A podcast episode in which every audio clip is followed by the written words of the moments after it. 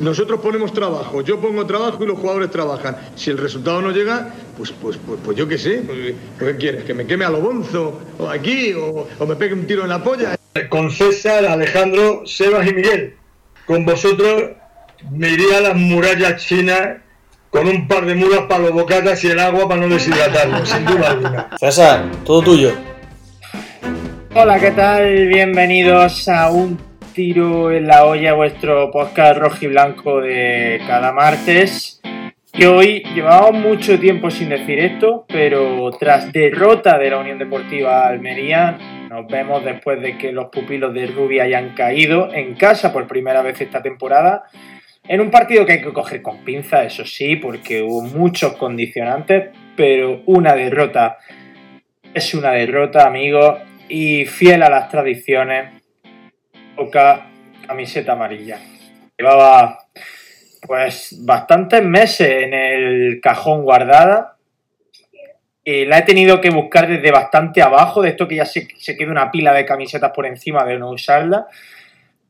Pero es lo que prometí a principio de temporada y lo tengo que cumplir. Ya estaba escaqueándome demasiado. Lo dicho, el Almería perdió, pero lo bueno que tiene esta competición saturada partidos en la que no deja respiro a los profesionales ni, ni tiene ninguna piedad con los enfermos de COVID, es que enseguida hay otro. Y este jueves volvemos con la Copa del Rey, el domingo otra vez con la Unión Deportiva Las Palmas vuelve la liga.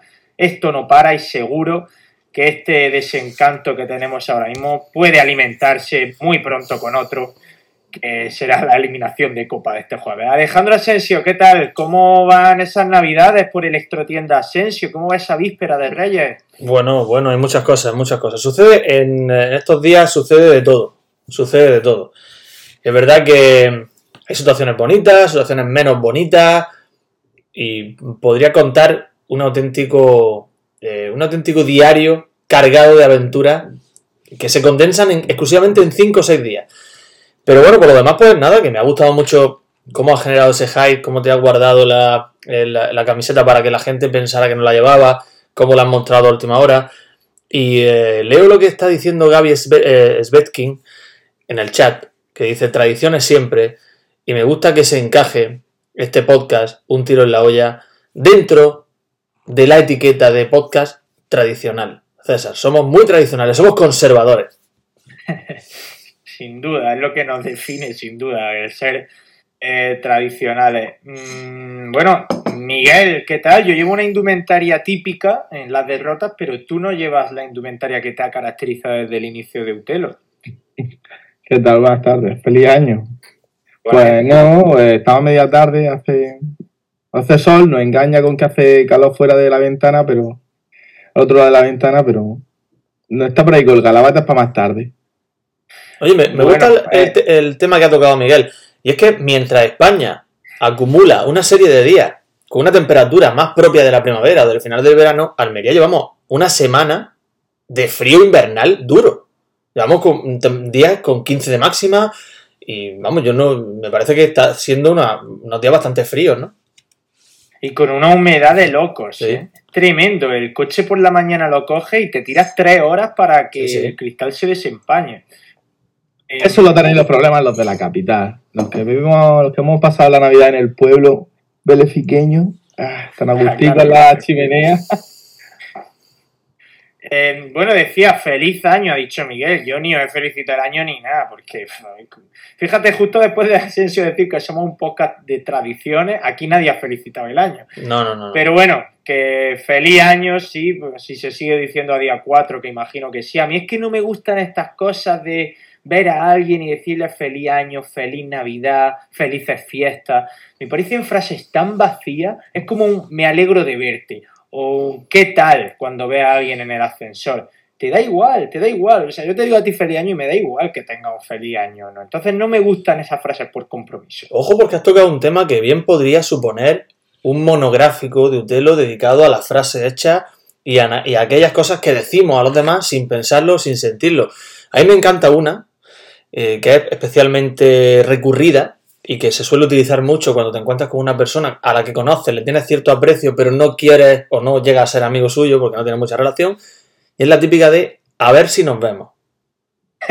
Sí, sí. Yo esa la he borrado de mi diccionario, porque es que yo soy el, el tontito que se pensaba que lo decía de verdad, que pensaba que quería verme otro día. Y entonces, eso- entonces, ya no, yo no la digo porque él ya he llevado mucha- Muchas llevado muchas desilusiones a lo largo de tu vida. Muchas, Miguel, muchas. con esa Claro, yo, yo he dicho feliz año porque realmente, de corazón, os deseo que tengáis un feliz año 2022. Y la gente diciéndote a ti de verte y tú. ¿cuántas de- Es que me estoy imaginando a ese Miguel adolescente sufriendo en su casa, esperando el momento realmente de ver a esa persona. Y otro día, y otro día, y otro día. Y nada.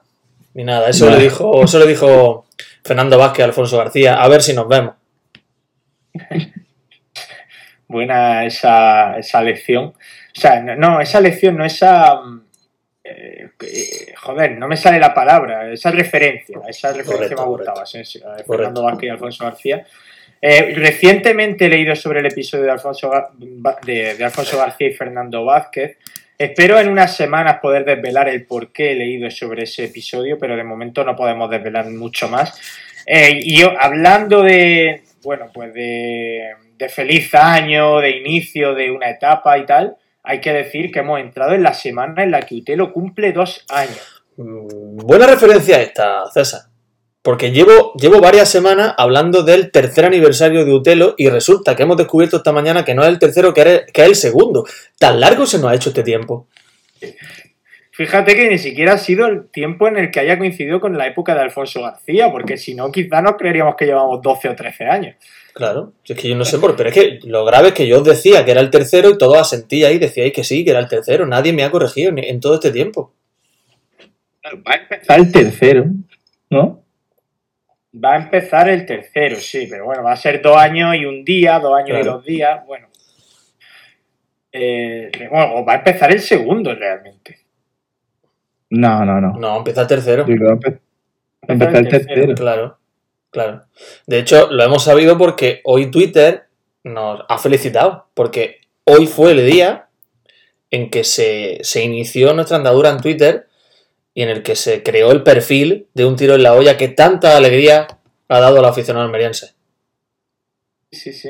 Eh, fíjate, es verdad lo que dice Altiplano Baza Auda con dos eliminaciones por el Girona. O sea, desde que Utelo existe, el Almería siempre ha sido eliminado por el Girona en playoff.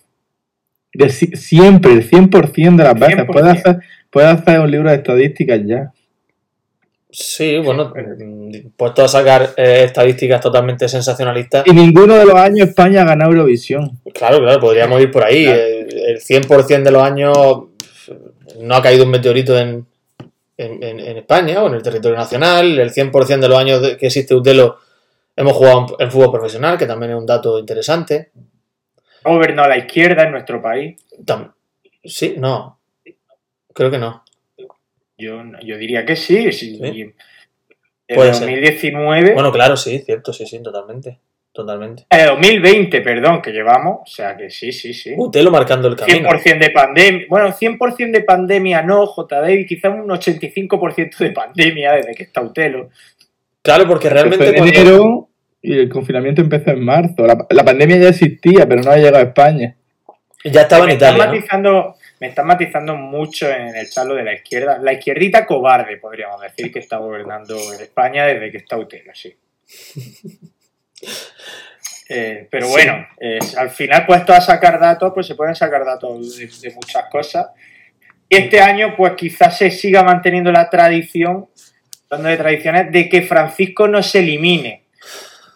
De un playoff no, pero la palabra eliminación y Francisco pueden que, puede que sigan unidas este año. ¿eh? Sí, lo ha mencionado de hecho Luis hace un rato, ha dicho que buenas tardes, el jueves vienen Francisco, Fidel, Piatti, puntos suspensivos. Eh, ¿Hay algo mejor para amargarte un día de porque, porque no hay más, claro. Seguro que si buscas saca algo. Seguro, ¿eh? De hecho voy a indagar ahora.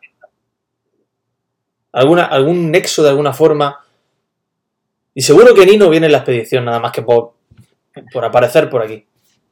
La foto de Nino en el autobús. Pues claro. Tú con que saques a Nino al, al césped nada más que con eso ya. El Raúl Guti, que no es un ex de la Almería, pero es casi un ex, ¿eh? porque los que también somos muy dado a escuchar la libreta de Bangal, que es un podcast maravilloso en el que se retrata la prensa deportiva. El episodio de Raúl Guti es uno de los grandes episodios que nos ha dado la prensa deportiva local en Almería, que es que prácticamente parecía que Raúl Guti ya estaba de compañero de habitación de, de Agueraqueche en, en la concentración de Marbella y resulta que el pobre hombre ni siquiera había salido de Zaragoza en ningún momento. O sea que, que merece la pena tirar de meroteca a veces, todos fallamos, Ay. la prensa de Almería en ese caso falló. Y fue muy curioso el episodio de Raúl Guti y por eso parece que Raúl Guti estuvo hasta en el Almería, pero realmente Guti no nos toca nada. Hay cositas interesantes, hay cositas interesantes la, de, sobre futurible de la Almería, jugadores que ya estaban fichados. No se me olvidará aquel año de Adriano. ¿Recordáis aquello? ¿No? ¿No recordáis? La-. Seguro que hay alguien en el chat que se acuerda de lo que pasó con Adriano Leite. Adriano Leite. Sí, lo de Vaca, Adriano ¿eh? el emperador. Sí, sí, sí, sí. Estamos hablando del Adriano importante. A ver, yo es que no, no he- en alguna ocasión he intentado recuperar aquello, pero no lo he conseguido. Seguro que está, y seguro que tú, César, tienes acceso a ello. Puede ser, si, me, si, te- si recordaras la fecha más o menos se podría buscar. Pues era segunda, el, segunda división, no sé si sería 2005, 2004-2005, un verano en el que se suelta un, un bulo en el foro, muy bien elaborado, muy, muy bien elaborado, con datos, eh, poniendo fechas, hablando de reuniones, eh, dando argumentos, y eh, se llega a asegurar que el fichaje ya está hecho, que es cuestión de horas. Y hay O algún... sea, sí, alguien, alguien aseguró que Adriano en el mejor momento de su carrera, en un. Inter de Milán imparable, sí. iba a venir a segunda división a la Almería. No, no estaba todavía en el mejor momento, sino que, eh, digamos, era un jugador que ya empezaba a sonar, pero se argumentaba que, que podía jugar en segunda porque le venía muy bien para su carrera y que el proyecto de la Almería era tan ambicioso que podría traerlo, ¿no? Y evidentemente era un bulo, o sea, no, eso es una cosa que no te crees. Si sigue el fútbol mínimamente y sobre todo si tienes al menos una neurona dando vueltas por el cerebro, sabes que eso no puede ser real. Pero hubo algún medio que se hizo eco de la noticia y que incluso la llevó a portada. Estoy hablando de memoria, ¿vale? Eh, yo no, a lo mejor estoy yo también adornándolo un poquito porque hace muchísimos años y yo no me acuerdo bien. Pero creo recordar que pasó algo así. O sea, si alguien tiene datos y se recuer- lo recuerda o tiene algo guardado al respecto, que, que lo comparta con nosotros porque es un, es un recuerdo precioso. Mm, Nosotros en su día en Twitter, hace relativamente poco, pusimos el episodio de Riquelme. No sé si os acordáis. Sí, claro, claro, claro. Luego hubo otro episodio parecido, pero que este- en este caso sí parece que fue real, que fue con Rivaldo. ¿eh? Un Rivaldo ya retirado, que parece que llegó a, a pernoctar alguna noche en Roqueta y que estuvo muy tentado por, eh, para fichar por el Almería. ¿eh? Esto creo que sí fue real. Rivaldo pernoctó en Almería cuando jugó contra el Poli Almería en Copa del Rey. También, también, No también. sé si en algún momento más. También es cierto, sí. Eh, bueno, no sé por qué ha salido esta por lo de Raúl Guti. Obviamente lo de Raúl Guti a nivel mediático no alcanza lo de Riquelme, Adriano y Rivaldo, que son casos mayores. Pero voy a indagar sobre todo en lo de Adriano y lo de Rivaldo, porque lo de Riquelme lo tenemos todos controladísimo. Sí, El día que alguien lanzó el bulo de Riquelme y la voz de Almería se hizo eco, hizo una página entera hablando del tema. Pero no sabemos, eh, no, no sé el tratamiento que se le dio a lo que dice y lo voy a buscar. sí. Pues, eh, bueno, antes de nada decirte que he encontrado otro nexo del Elche con el Almería. Dos, concretamente, tengo ahora. Eh, puede ser que haya alguno más. Palmeras nuevas para la rotonda del Canal Sur. Sí, sobre todo eso, que hay un cargamento de palmeras que viene para acá, palmeras que cayeron con el picudo rojo y, y vienen para acá, pero que sí, que tengo mucho interés en que indague en ese tema, ¿vale? Los dos nexos que tengo ahora mismo, que he encontrado, creo que no hay más. De momento no he encontrado ninguno más. Uno es Kiko Casilla, que en este caso no es con la Unión Deportiva de Almería, pero es hermano de Casilla, el jugador que, que eh, disputara tantas temporadas defendiendo los colores de Unicaja, que no sé si jugará, ¿eh? Y otro, otro es Josema. Bueno, Josema sí. Claro. que estuvo en el Almería B y debutó con el primer equipo y se fue por desavenencias con la directiva, si no recuerdo mal. Correcto. Lleva cinco partidos. Eh. Imagino que en Copa jugará. Sí, y Kiko Casillas, yo imagino que también porque está jugando ahora de Garbadía, de, de titular. El Garbadía, que era un mito allí en Elche, Mm. que desde el ascenso no estaba encontrando su sitio bajo palo y que ahora, en este año, parece, o- ahora con la llegada de Francisco, parece que vuelve a ser indiscutible bajo los palos. Y supongo que Kiko Casillas jugará aquí. Oye, ¿esto es real de Eh. lo, de lo que dice Cerveza Jalal, de que el bisabuelo de Riquelme era de Arcolea, entrecomillado, que lo puso la boda de Almería? ¿Esto es real? Yo leí el artículo y no me suena que pusiera eso, cerveza halal, pero en, en cualquier caso el artículo está en el Twitter de un tiro en la olla, o sea que ahí podéis leerlo. Mm, no es ninguna tontería lo que dice, porque bueno, de hecho hay muchos, o sea, muchos emigrantes almerienses que fueron a Argentina, sobre todo en los primeros años del franquismo, y luego hay otros muchísimos jugadores, el propio Xavi Hernández, que su familia parece que es de origen de también almeriense, de Sí. Doña María, ¿no? Tiene abuelos de... Doña María, no, Almería, de-. De habla, ¿no? De, no, no sé, da igual, de por ahí. Sí, de la provincia de Almería. ¿eh? Mm. O sea que sí, que no es tan descabellado eso, ¿eh? Estoy, es, que, es que estoy viendo la, la noticia y yo no veo, no veo nada de que diga que Riquelme abuelo almeriense. ¿eh? Si se la ha inventado, pero porque le da el. Si se la ha inventado, Ah, vale, el la chiste, por joder. favor.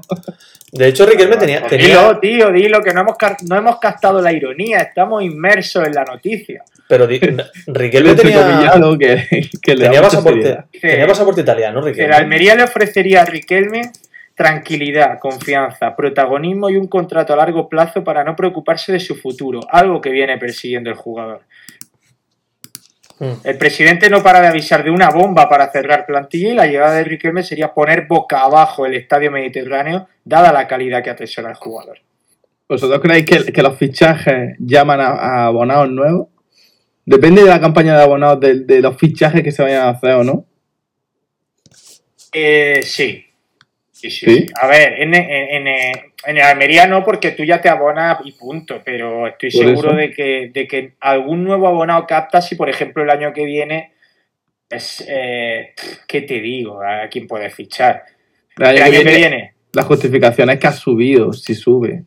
sí, pero si tú de pronto en un año en primera eh, te asientas y de pronto, yo qué sé, fichas a Gerard Moreno y a Parejo, por decirte dos jugadores, pues seguro que la gente se motiva y, y captamos abonados, obviamente.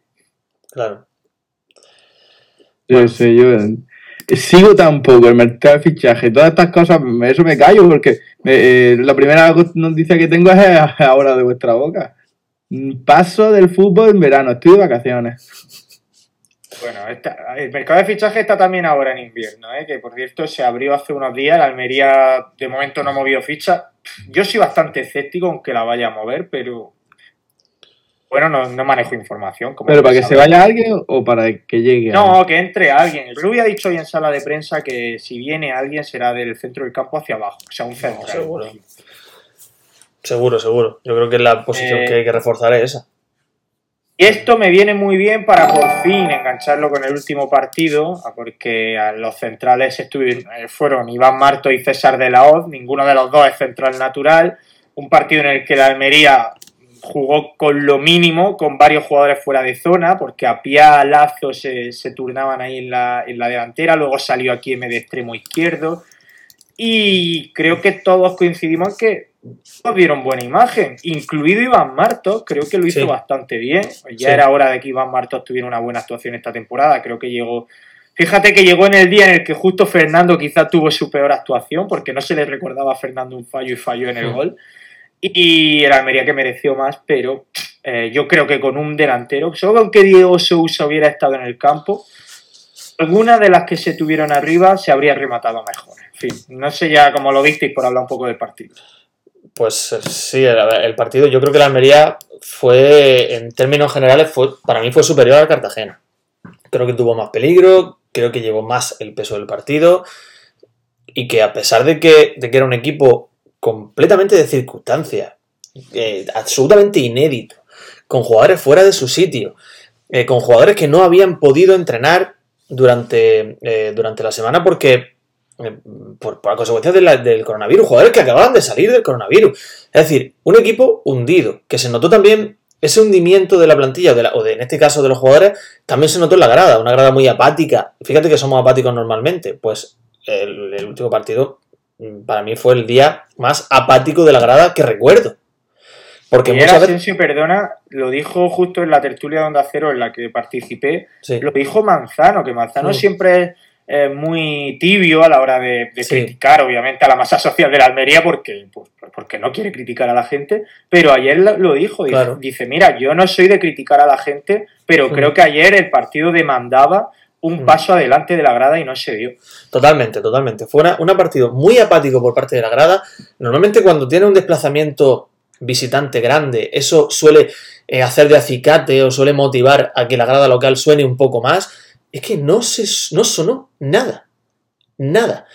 Es Y- que ni, ni grada joven se escuchó Nada. como otros días. Nada, nada, nada. Yo no sé si es consecuencia. También faltaba muchísima gente. Fue una entrada, yo creo que la entrada más floja de, de- de la temporada. Mucha gente que no, no pudo acudir porque era una hora demencial. Como tú, por ejemplo. Otras personas eh, que estarían, y supongo que confinadas. Hay mucha gente confinada. Entonces, se, fue un cúmulo de circunstancias. Una serie de ingredientes que provocaron un partido apático. Pero al margen de eso, para dejar ya hablar a Miguel, que estoy acaparando la tertulia, decir que yo creo que la Almería hizo muy buen partido y ahora iremos destacando algunos nombres propios y que dio la cara de largo. Y criticando, y criticando un poco a la liga, que nos le hemos pasado por alto y ahora habrá que hablar de eso también. También, bueno, también. Miguel, ¿qué, qué te pareció a ti el partido? Yo le quitaría lo del muy, lo dejaría un buen partido, pero que no sé cómo venía el Cartagena de, de perjudicado de las bajas de, después del paro navideño del COVID, pero que no, no, es, no es motivo porque no tenés tantas, no tenés acierto de arriba al final, pues es lo que te, es lo que te hace perder contra el Oriental y co- digo contra el Cartagena. Pues el, la, la posición que estaba comentando que se cambiaba por ti, yo, eh, el, el lazo con Apia, yo también voy a Portillo, ¿no? En la primera parte, sobre todo, estaba Portillo que estaba intercambiándose con, con Lazo. La lesión de Lazo, mm, muy, muy mala noticia. No sé si vosotros habéis leído de lo que, lo que le pasa o no dicen nada. había dicho que parece que es menos grave de lo que se piensa en un primer momento, pero que le van a hacer una segunda prueba para confirmarlo. Pues salió el muchacho con, los con las manos en la cara y daba mala sensación. Va a empezar un anuncio. pero bueno. Trabajando, eh, se le veía también un poco pues, faltos de ritmo, no sé. veía a Portillo desde la segunda parte muy cansado, no sé. Pero si no remata, no tienes delantero. eh, bueno, a ver si hablamos de nombres propios, pues comentamos mm, uno por uno o, en general. Pero los chavales que salieron muy bien, Robles, per- personalmente, y aquí a mí no lo hizo mal, ahí desubicado, que estaba en una posición que no era la vida la suya, y el que se llevó el premio al mejor jugador del partido, Pozo, pues, wow, muy, muy, muy buen partido. Entonces se llevó el premio eh, de la afición de la Almería, mejor jugador del partido, eh, que no siempre se le otorga el mejor jugador del partido, porque ha habido días en el que se le ha dado a César de la Hoz cuando Sabica marcó un gol y una asistencia, pero en, ayer sí que, o sea, el domingo, sí, para mí sí fue merecido. Eh, a ver, el tema del partido que está en- enervando muchísimo a todo el mundo, el comparativo de lo de Lugo, eh, el Lugo son, se juntaron varios factores. El primero y principal es que intervino la Junta de Galicia, como ya todos sabemos, y se ha repetido hasta la saciedad, y ahí la liga ya pierde efectividad. La, la Junta confina a todo, el, a todo el equipo, y aunque la liga diga que se juega, pues no se puede jugar. confinados, claro. ¿Qué alternativa había? Pues que la liga dijera, pues si se confina a todo el equipo, se le da el partido por perdido. Eso se le podía haber dicho. La liga decidió eh, posponerlo. Hasta ahí yo estoy completamente de acuerdo. O sea, yo creo que hay que tener un poco de empatía, lo dije, lo dije en su día y lo digo ahora. Mm, Me parece muy bien que se suspendiera un partido. Pero es que también se juntó que el Lugo fue el primer equipo acusó tantos casos de COVID. En aquella época se jugó toda la jornada y el Lugo era el único equipo que estaba teniendo COVID, lo cual hizo que fuera mucho más atípica la situación. Dicho esto, yo creo que esta jornada se tenía que haber aplazado entera. Ni más ni menos. Ya está. Igual que, pi- que pienso que con el Lugo está bien aplazado, creo que en esta jornada, independientemente de que intervenga la Junta de Andalucía o la Comunidad de Madrid o quien sea en cada comunidad, Mm. se tiene que aplazar, porque es un agravio comparativo. Un equipo eh, que tenga, eh, que tenga que, con 10, 12 positivos tenga que medirse a uno que por casualidades de la vida, por azar y por fortuna solo tiene a uno o a dos, que es como tenía el Cartagena. Entiendo el enfado, eh, no entiendo, como nunca entenderé, ya sabéis mi opinión, que lo de que van a por nosotros y no quieren que subamos, yo entiendo el enfado, la liga está haciendo chapuzas y claro, pasa lo que pasa. Yo no entiendo de política, yo no entiendo de leyes, yo no, básicamente porque no estoy en eso, yo estoy en otras cosas. Y aquí soy una, en este momento, eh, lo, que me tiene aquí delante vuestra, en este podcast, es mi afición al deporte, al fútbol y a la Almería. Partiendo de aquí, se ha entrado en un circuito de decisiones totalmente subjetivas, que a veces tienen lógica y otras veces no, y que a veces benefician a uno y luego y perjudican a otro al margen de, de, que entre la Junta, de que pudiera entrar la Junta Andalucía, al margen de que la Liga sea un, un órgano evidentemente inferior uh, al estamento político de, de, Galicia, ¿no? Al margen de eso, hay un agravio comparativo. Y como yo no entiendo de leyes, yo solo sé que ha habido un equipo con X positivo que se vio beneficiado de un aplazamiento de un partido y que ha habido un equipo con X positivo que ha tenido que jugar una jornada. En las mismas condiciones. Es decir, es una competición adulterada a todas luces. Y la Almería se ha visto perjudicado. Porque yo no puedo pero entrar... vosotros pero... Habla, habla. Perdona, termina, perdona. No, no, ya termina, termino. termina, sí, No, no, ya Hay muchísimos clubes por hacer ya el inciso porque el Rayo también pidió que se aplazara, el Mirandés pidió que se aplazara, el propio Almería, Las Palmas y el Tenerife se plantaron en, el, en su propio derby cada club con 5 o 6 bajas, es decir, hablando de que se tenía que haber suspendido la jornada entera, tanto que se mira por el espectáculo y por la integridad. Y me ha gustado mucho el mensaje de J. Davy, ¿eh?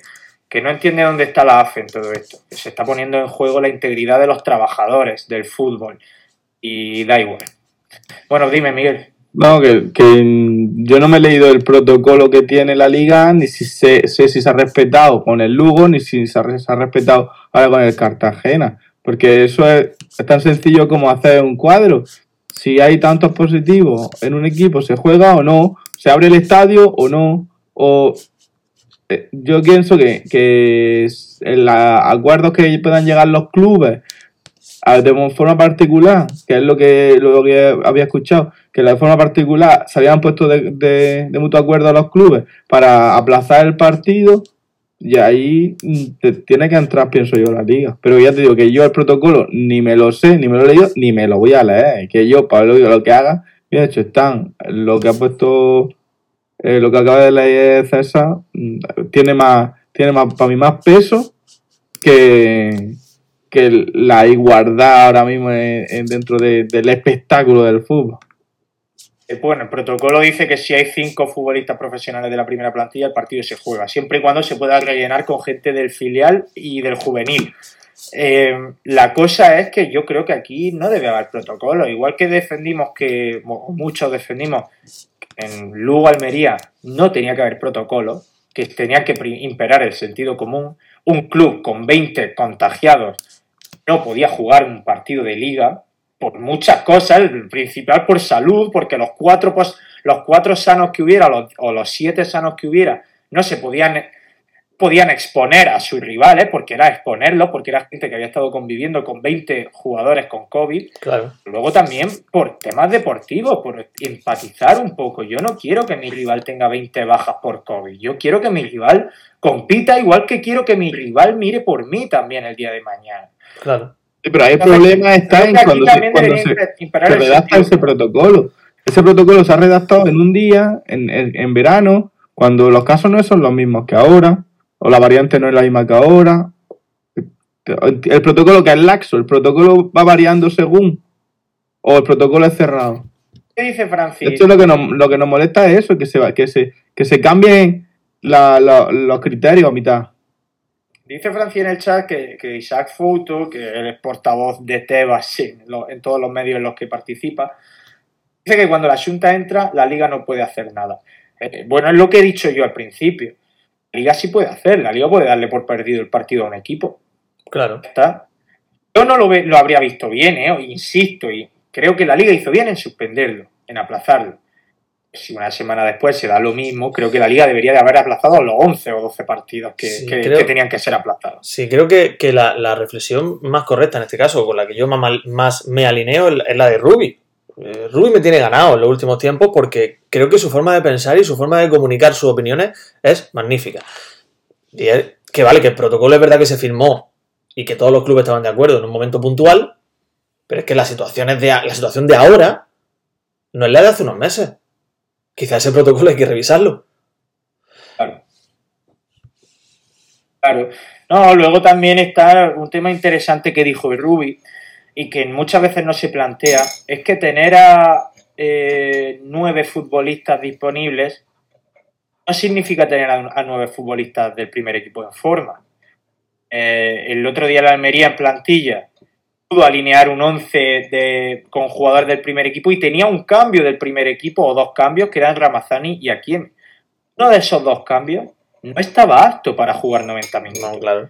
Eso el cambio de Lazo fue por Akiem y no por Ramazani. Por eso Ramazani tuvo que salir en el minuto 65 en un partido en el que necesitábamos gol como el comer Y- y no pudo jugar más de 25 minutos. y ponerse Ramazani. de 9 y no dar una cabalgada. Es decir, no se movió.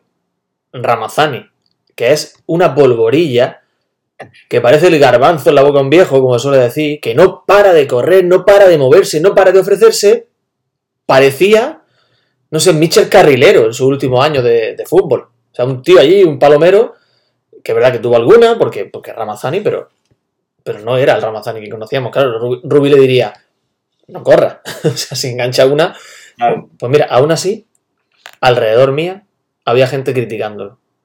Si es que no corre, si es que qué hace ahí, que por qué no lo ha puesto en banda.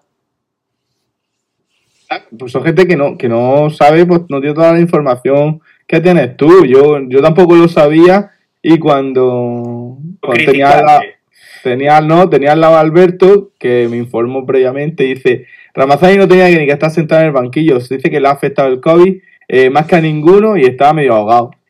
O algo así. Claro. Pues ya No, está, es que, pues el muchacho ejemplo- estuvo ahí, enganchó una, pues bueno, Por ejemplo, esta semana hoy hemos podido ver una gran noticia y es que Rubí ha recuperado eh, a, a Diego Sousa, ha recuperado a Juanjo Nieto, ha recuperado a Curro. Son futbolistas que sí, los ha recuperado para los entrenamientos, pero es gente que en algunos casos viene de pasar el COVID y ha estado inactiva y ahora necesita cierto rodaje para poder competir. Entonces, sí, lo ha recuperado hoy, pero eso no significa que para el jueves o para el domingo incluso vayan a estar bien.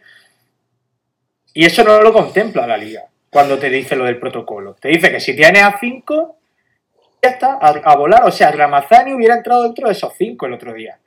No, y Ramazani no es un futbolista para estar 90 minutos en el campo. Es que es, es eh, de, de verdad, yo mm, llevo muchos años desencantado con, con el fútbol y es verdad que es de masoca lo que estoy diciendo porque eh, te planteas, si estás desencantado por el fútbol, ¿por qué sigues yendo? No lo sé.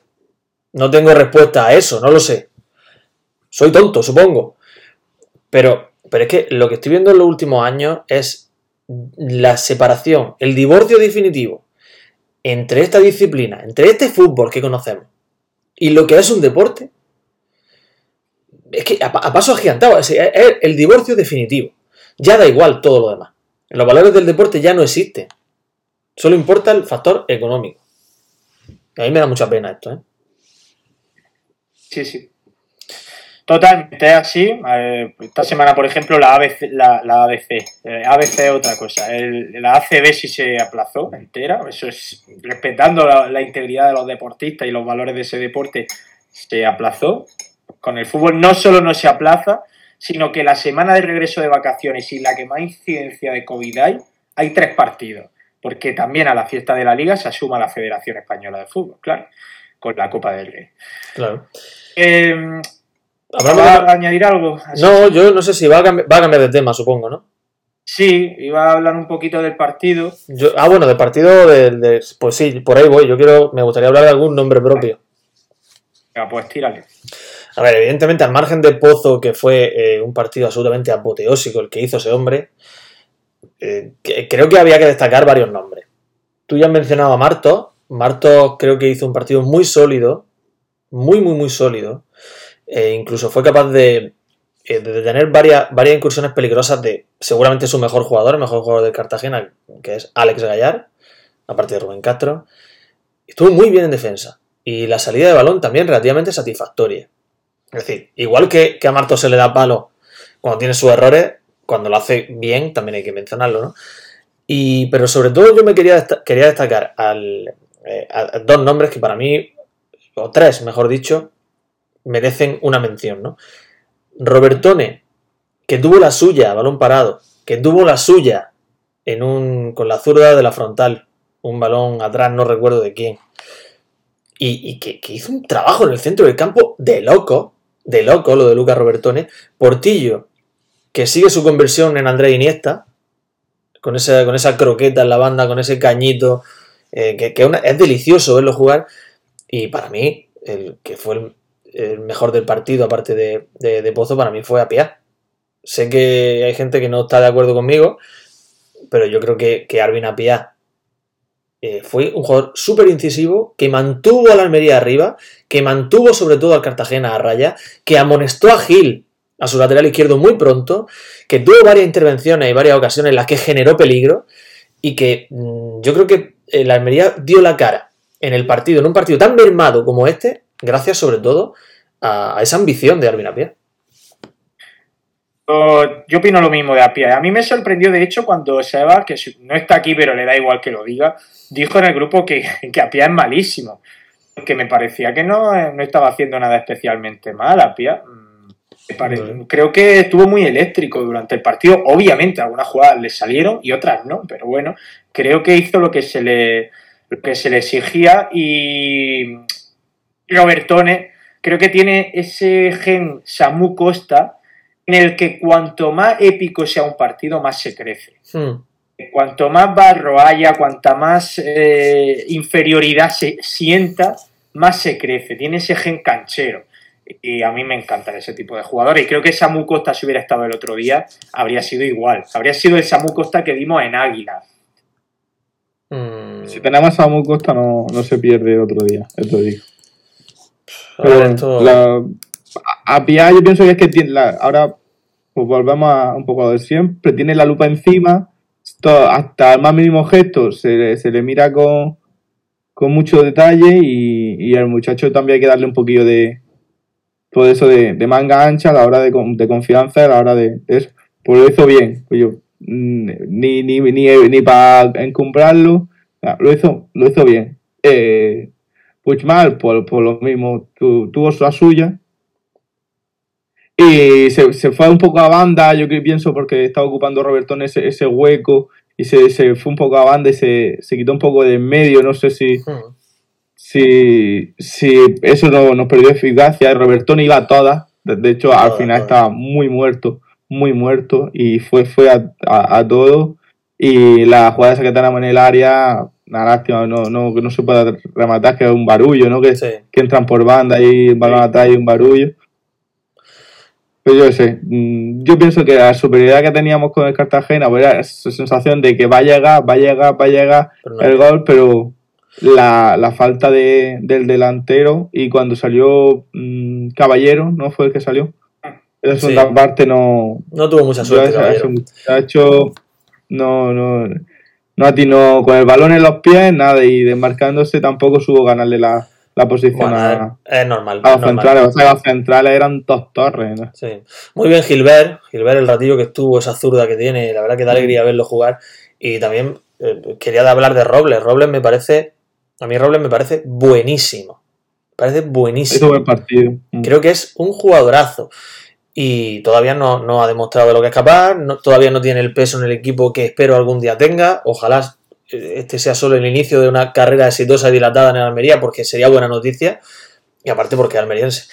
Es que ha mencionado a Robertone, que ha dicho que iba a todas. Hay una jugada, que no sé si César la llegó a apreciar, porque en la tele a veces esas cosas pasan un poco de largo, ¿no? Pero hay una jugada al final del partido, con, ya con Ortuño en el, en el césped, que da un salto Robertone cerrando como último hombre de la Almería, da un salto para ganar un balón aéreo en una salida a la contra de, del Cartagena, que es tremendo. Es impresionante. Si alguien lo puede recuperar y lo puede ver, eh, que lo haga. Debe ser minuto 94 aproximadamente. Espectacular. No, no, no, me, no me fijé, pero sí que lo de Robles es importante porque en, en partidos como el del domingo mmm, permitió a De La ser central. Es decir, si Robles hubiera sido un desastre en el centro del campo el otro día, mmm, a Rubí le quitaría una variante, porque dice, joder, no puedo quitar a César de Lao de ahí porque esto es un drama. Pero Robles, en un centro del campo sin César de Lao y sin Samu Costa, creo que lo hizo muy bien yo también. Eh, obviamente no llega al nivel de César de la Hoz, pero es que no se le exige. Un jugador que lleva muy pocos minutos como futbolista profesional. Y a mí me parece que está creciendo muchísimo. Es de estos jugadores que, que le entran por el ojo a un entrenador en el sentido de que creo que Rubi está muy volcado con él y es que su mejora es partido a partido. Y además algo que dijo Aarón también, en, en, lo dice siempre, es que no es un jugador que pueda jugar solo donde De La Hoz, sino que también podría jugar donde Samu Costa. Mm. Eh, que es algo que, que Rubi habló mm. en sala de prensa, que cuando él llegó veía a un Robles muy encorsetado que estaba trabajando con él que pudiera jugar en cualquier zona del centro del campo. Y creo que lo está consiguiendo. Y no creo tampoco eh, que se rechinara o que eh, lo hiciese relativamente mal como central. Me parece que, me parece que encajaría también en la, una posición defensiva. No sé, en fin, que, que, ilusiona, ilusiona que un jugador almeriense llegue con esta fuerza y sobre todo ojalá que siga, que siga disfrutando de oportunidades. Es que tiene la... un caño también en la frontal sí, del área, sí, sí. ¿eh? por cierto, sacó una, una, falta peligrosa que no sé si luego tira a Robertone fuera. Hmm. Dime, Miguel. Esa de la O también, hombre, se nota que no es su posición, bajó. De... Sí, se notó que... Tenía al lado a Martos, que al final, eh, si la defensa hubiera sido César de la Babic, César de los no habría tenido que tirar de la defensa, pero teniendo al lado a Marto, era él el que tenía que asumir la responsabilidad defensiva gorda. Eh, y eso se nota cuando no es tu zona, claro. Pero bueno, para ser una pareja improvisada, no estamos diciendo que fueran Puyol y Beckenbauer, pero para ser una pareja improvisada y teniendo delante a Rubén Castro o Alex Gallar, que para mí es buenísimo, sí. Creo que, estuvieron bastante bien los dos. Hombre, es que el Cartagena venía con todo. Es que el Cartagena llevaba su once de gala. El Cartagena sacó eh, cuatro tíos arriba, que son Callarga, que son Ale Gallar, que son Rubén Castro, que son de Blasi, que son jugadorazos. Y, y enchufado, entrenando, preparando la semana a conciencia. Se encuentra delante un equipo como la Almería, totalmente, como digo, inédito, anómalo, con jugadores fuera de su sitio, con jugadores que no han jugado ni un partido titular, como es el caso de Robles. Y el Almería te da la. No sé si ha jugado uno, no, no lo recuerdo. Y la Almería te da. Igual es un decir. Y, te, y la Almería te, te, te, compite. Te compite de tú a tú. Y encima tiene opciones de llevarse un partido. Y pierde un partido por un gol que no debería haber subido al marcador. Que esa es otra. Ah, bueno, esa es otra. Esa es otra. Es decir, que el mérito del equipo el otro día es absoluto.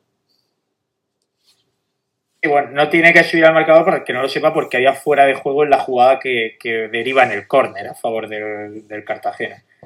Claro, que lo pintó toda la preferencia, se levantó entero, fondo, fondo norte igual. Una pena la salida tan en falso de Fernando, porque lo comenté yo viendo el partido por la tele, digo, hay que ver que Fernando no ha fallado en todo el año. Yo diría que desde que es titular, ni siquiera el año pasado lo que jugó, ha fallado. Falló justo el día que más frágil estaba el equipo. Fue, fue también eh, el típico día en el que no salen las cosas y te falla hasta el que nunca falla. Correcto. Ya está, bueno, partidos para olvidar que también tiene que haber y también hay que, hay que eh, sufrirlo y aprender de ello. Y esperemos que la Almería tenga la oportunidad o, o, consiga recuperar ese nivel, sobre todo físico, pronto, para que esto no cause más un daño mayor del que, del que puede causar, porque aquí no se acaba la cosa, porque esto va para largo. Ahora hay un, eh, digamos que ahora hay que empezar una especie de pretemporada con el equipo. Parón de Navidad, parón por COVID. O sea, ¿Y ahora qué hacemos contra qué equipo sacamos contra el Elche? Contra el Elche. Porque yo, yo no quiero eliminarme de Copa, por mucho que digáis que lo importante es. Es la primera vez que escucho a Rubi. Hoy ha estado en rueda de prensa y estoy leyendo aquí la página oficial del club. Destaca que, entre comillas, Rubi, nuestra prioridad es la liga, pero queremos ganar también en la Copa. Es decir, ya. Ha recogido cable eh, ahí. Ha recogido cable, pero lo deja caer. Es decir, la prioridad es la liga. Mm, El equipo que vamos a ver no, el jueves. Pero es que después del partido Asensio dijo que en Copa le daba igual hacer una alineación indebida. Ya. Entonces, hoy ha matizado y ha dicho que ha pensado esas palabras y que de lo que dijo el otro día se arrepiente de haber dicho que la liga había conseguido lo que quería, que era darle emoción a, la segunda división, y que también se arrepiente de lo que dijo de la Copa, que quiere ganar en Copa. Yo creo que son cosas que dice en caliente. Lo de la liga no, lo de la liga seguro que lo piensa. Pero lo de la Copa, siendo un entrenador como el Rubí, yo creo que lo dice en caliente porque está picadísimo, pero luego el lunes piensa ya en frío. Joder, que yo voy a dejar que él se venga aquí y me elimine. No, no, no, no, no, no lo va a hacer, pero el equipo que va a sacar, porque no le va a quedar más remedio, no me extrañaría que, que hubiese fácil 6-7 jugadores del filial en el equipo. Sí, eso sí. Me extrañaría. No sé cuánto es la mínima, eh, o sea, qué número de jugadores mínimos tienes que tener del primer equipo, no lo sé. Es que creo que estando disponibles más de más de, de cinco tienes que tenerlo a todos en el campo. Es decir, lo de 5 es el extremo, el que solo tienes 5. Si tienes disponible a, a 10 o 12, lo mínimo que tienes que tener Claro. es 7. Dice Altiplano Bazaguda que, que son 7, claro, serán 7. Pues si son si el, el máximo, el mínimo de jugadores del primer equipo son 7, va a haber 7. O sea, yo creo que nos encontraremos, eh, por supuesto, a, eh, a Caballero en el equipo, nos encontraremos, por supuesto, a Robles, aunque es del primer equipo, pero Robles no es, no es titular habitual. Y seguramente algo, algo más. Que puede ser que entre Aitor Buñuel, que parece que está recuperado. Incluso, incluso Gilbert, a ver, no sé si es Gilbert o Gilbert, eh, pero, pero bueno, que incluso es, eh, Gilbert podría, podría tener minutos. Buena zurda, ¿eh? Eh, y, y supongo que Caballero jugará. Yo supongo que Caballero jugará. Porque Diego Sousa viene de estar tocado. Diego Sousa es completamente imprescindible el domingo contra la Unión Deportiva Las Palmas. Y Juan Villar no está de momento, está recuperándose de- del coronavirus. Entonces yo creo que es el día de Caballero contra el Elche. Sí, seguramente, seguramente. Es decir, lo más probable, siendo sensato, es que, que la Copa, pues, pues la andadura de la Almería llegue hasta aquí. Mm, Quizás lo, Eh. lo- lo más esperado, ¿no? No, y Villar entrenó, dicen, sí, ha, sido uno de los que ha recibido alta, pero no sé cómo va a estar para el jueves. Es, lo que he dicho antes. No sé si con tres días le va a dar. Pero ojalá, porque yo prefiero que juegue Juan Villar. Yo quiero que la Almería se clasifique y que la Almería saque un equipo competente ante el Elche. No quiero tirar la copa. ¿eh? Eh, el domingo, fíjate que quería, me daba igual, ya sabes que yo soy un radical de la copa.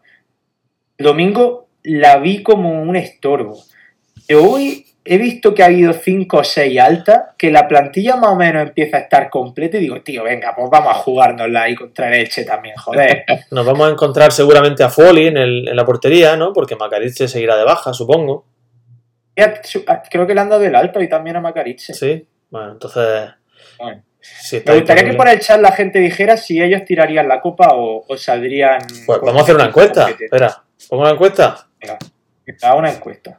A ver si encuentro dónde se hacía la encuesta. Espérate. Que juegue Fernando otra vez la portería. Total, Claro. si los porteros tampoco se mueven tanto. Tú cuando estás lesionado en un partido, ¿qué haces? Te pones de portero. El FIFA, de hecho, cuando juegas partido en dos o tres días, lo único que no tienes que cambiar es el portero, porque sigue con la barrita a tope. Por eso, no se cansan tanto. A ver. Y Tirarías la copa, le pongo eso. eh, sí, es, es muy radical, pero es que no sé cómo se puede matizar. Sí. Eh, Bueno, pues explícalo, explícalo que, a qué te refieres con tirarías la copa. Tirarías la copa es po- pone a 17 de suplentes y 17 suplentes no, a, a- a 17 de- del segundo equipo a jugar contra el Elche. la Eso pregunta es- quizás sería, si te dejaran salir con todo el filial a nivel legal en Copa, ¿saldrías con todo el filial? O... Porque ahí sí que estarías demostrando si sacaría un equipo para ganar o, o te daría Tú no, la, tú no la tiras. Los chavales lo van a hacer lo mejor posible. Nadie sale a perder. Sí. A 11 tíos de tercera RFF contra un primera división, a ver lo que te hacen. Bueno, alguno lo tendría lo, lo- tuvo complicado en primera ronda de copa, ¿eh? Bueno, eso sí. Eh, que me dice nunca se que- tira, pero estamos en situación de diciembre y se va por todos los partidos. Porque me dice que el contenido no cumple con, la, con las directrices. ¿Qué quiere decir esto? habrás puesto alguna, algún taco. Sí. He puesto un taco. ¿Lo quito? Sí, no puedes ponerlo, no te deja. Paso de. Voy. había La puesto. de Twitter no te deja poner cosas como polla o, A ver, o mierda. había puesto. ¿sabes? ¿Tirarías la cuenta? Y. Las respuestas eran sí, paso de mierda, no, vamos a ganarla. Considera que mierda es un taco. He cambiado mierda por escatología. ¿Está bien? No, pero a ver. Sí, ah, vale. Paso de situaciones escatológicas. Ah, vale.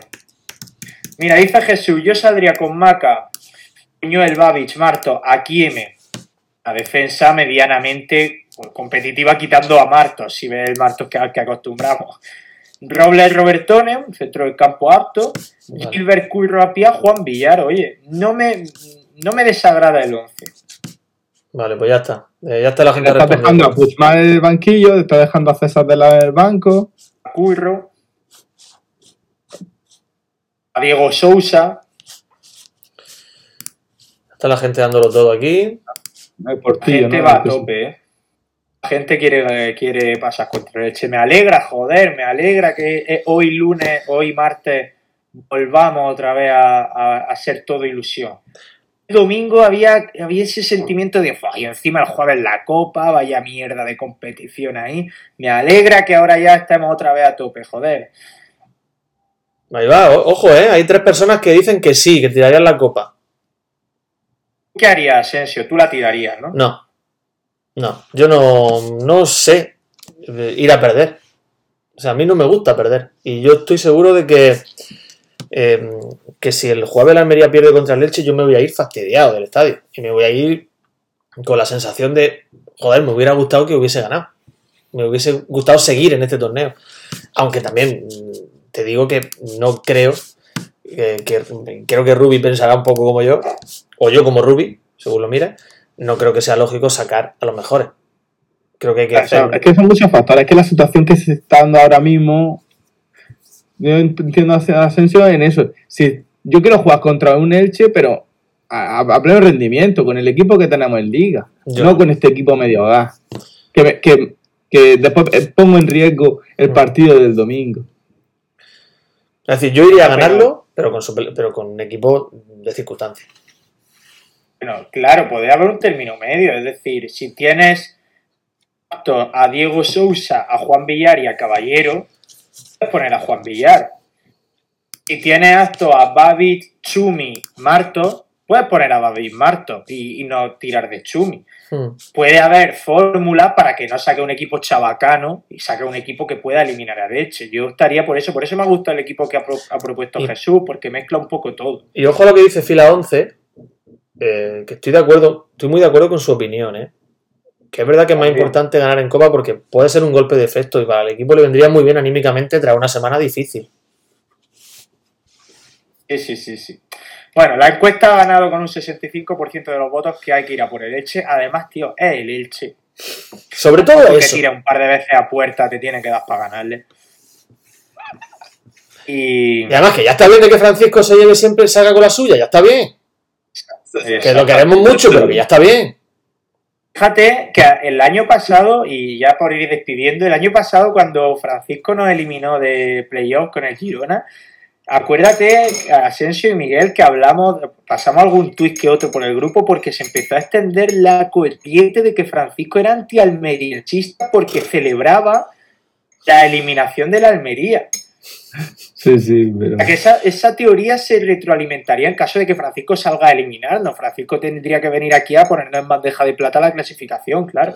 Claro, es que Pues como cualquiera en su trabajo. Tú en tu trabajo, ¿qué- ¿cómo lo haces? Sí, ¿Bien o mal? No hay ni que explicarlo, Miguel. No hay ni que perder tiempo en explicarlo, de verdad. Vale. que, Perdón. si es que de verdad. César, yo qué sé. No, no quiero que ponga a esa gente aquí en el debate. Esa gente no cabe en un tiro en la olla. No es debate. Si es que de Para verdad. un tiro en la olla ya somos muy nostálgicos del fútbol, no, no de otras cosas. Y Francisco siempre será guardado con cariño en nuestro imaginario. De hecho, un tiro en la olla. Si mañana viene. Fíjate el equipo que voy a decir, César, el Burgo. y nos pone por delante un dinero, un, eh, un tiro en la olla puede cambiar absolutamente y ser aficionados burgaleses, radicales pero como si fuéramos de toda la vida, ¿eh? Si el Elche nos da dinero, voy con el Elche el jueves. Y yo también. Y aunque, y aunque sea muy poco. Sí, me vendo por poquísimo Elche Club de Fútbol, por poquísimo. Yo, por- Elche, si me pagáis eh, internet durante los dos próximos años, en mi casa, yo con eso estoy. Bueno, y se te cubierto. regala una camiseta también. No, eso no, porque no me la Le haríamos el nombre por un, un nino en la olla, quizá. Una palmera en la olla. En verdad, eh, César lleva la camiseta, la segunda del Elche, ¿no? Si fuera blanca y... Sí. Claro, es verdad. Yo, yo creo que el mejor nombre para un podcast de- del Elche sería eh, Los Caballeros de Elche, por aquello de la Dama de Elche, Sí. ¿no? sí, sí. O Los Señores de la Vega Media. ¿No es la Vega Media aquello? Qué pena, Ana, que claro, en este podcast nos hemos, nos hemos consagrado porque hemos dicho que somos nostálgicos y nos gustan las tradiciones, que es una descripción de algunos votantes de Almería, efectivamente. De un alto porcentaje de los votantes de Almería. No, bueno, sí. Eh, bueno, nos vamos a ir despidiendo, si os parece. Llevamos ya una horita y pico de, de programa. Eh, muy probablemente hagamos previa eh, de ese Elche Almería. ¿No estar abriendo regalos? ¿Cuándo es? ¿El día 6? El día 6, el día 6, Es verdad. los regalos, Pues entonces- ¿hasta qué hora dan los regalos? Los regalos dan para las 12 y media, todos Me comentan que los Reyes han dado positivo y no están confinados, o sea, no va a haber regalo este año. Iremos informando. A lo mejor hacemos previa de ese partido y si no, si haremos post el jueves, eh, que además creo que es el día exacto en el que un tiro en la olla cumple dos años. Y quizá hagamos programa guay el jueves con ese Almería Elche, con esa clasificación a octavos de final de la Copa del Rey. Ahí es nada. Se, ¿se Eh, puede decir, César? ¿Se Bueno, puede el decir el tipo de programa? partido. Sí, sí, sí, sí, puedo El partido. A ver, hoy hemos hablado, César. A ver, estamos preparando varias cosas. El viernes. El viernes, vale, vale, el viernes, bien. Tenemos varias cosas Sí, preparadas. ahora el jueves. Tenemos varias cosas preparadas. Llevamos varios meses, especialmente César y yo, porque los demás no habéis dado un palo al agua, Miguel. preparando alguna cosita que a lo mejor, a lo mejor a algunos les gusta a final de temporada. Si habéis puesto más de tres líneas seguidas en el WhatsApp, no la he leído. No, se han puesto muchas líneas muy cortas, sabes perfectamente de lo que hablamos. Que ya lo diremos. César también está trabajando otro aspecto. Otro aspecto en forma de entrevista, eso se puede decir, ¿no? Sí, sí, sí, sí. También tenemos, tenemos algo eh, mm, detrás de lo que está de, de lo que está Seba que implica algo más elaborado que también tenemos que hacerlo pronto. Y para el día 7, César y yo hemos pensado que esto sí se puede decir, si no hay un cambio de planes, hacer un programa que habéis pedido mucho en los últimos meses, que es un programa canónico, recuperando las secciones de, del penalti de Mané, de a la primera estamos y por supuesto del gol de Soriano. O sea que Perfecto, pero eso el viernes, el viernes entonces estará. jueves, no, viernes eso, viernes. Sí. Viernes a buena hora, eh, que luego enseguida se junta con la hora de la cerveza. Eh, eh, bueno, que Miguel, vamos hablando, ¿vale? Un abrazo. Venga, chavales, hablamos. Asensio, tenemos muchísimos proyectos en ciernes y no hay manera de cerrar ninguno, o sea que espero que de aquí al jueves podamos, podamos cerrar alguno. Lo importante Eh, es que los proyectos que no dan dinero no, sola- no se solapen o no se pongan encima de los que sí dan dinero. Efectivamente, efectivamente. Eh, usted lo da muy poquito, entonces no está abajo del todo en la lista de prioridades, pero tampoco arriba del todo. Así que Por eso, hay eh, otros un más importantes. Un abrazo. Y a los demás, pues gracias por haber estado aquí. Ha sido un muy buen directo. 30 personas hemos aguantado toda la hora aquí con Utelo hablando de esa derrota contra el Cartagena y sobre todo de esa eliminatoria contra el Elche en la que la Almería va a seguir vivo en Copa del Rey. Ya lo veréis. Despediros de esta camiseta amarilla eh, que llevo puesta porque no la vaya a volver a ver más en al menos un par de meses. Eh, gracias a todos, nos oímos muy prontito y bueno, feliz año, que si no Miguel me regaña, si no os lo deseo a todos los que lo escucháis luego en Spotify, en Evox, en YouTube, etcétera. Abrazos.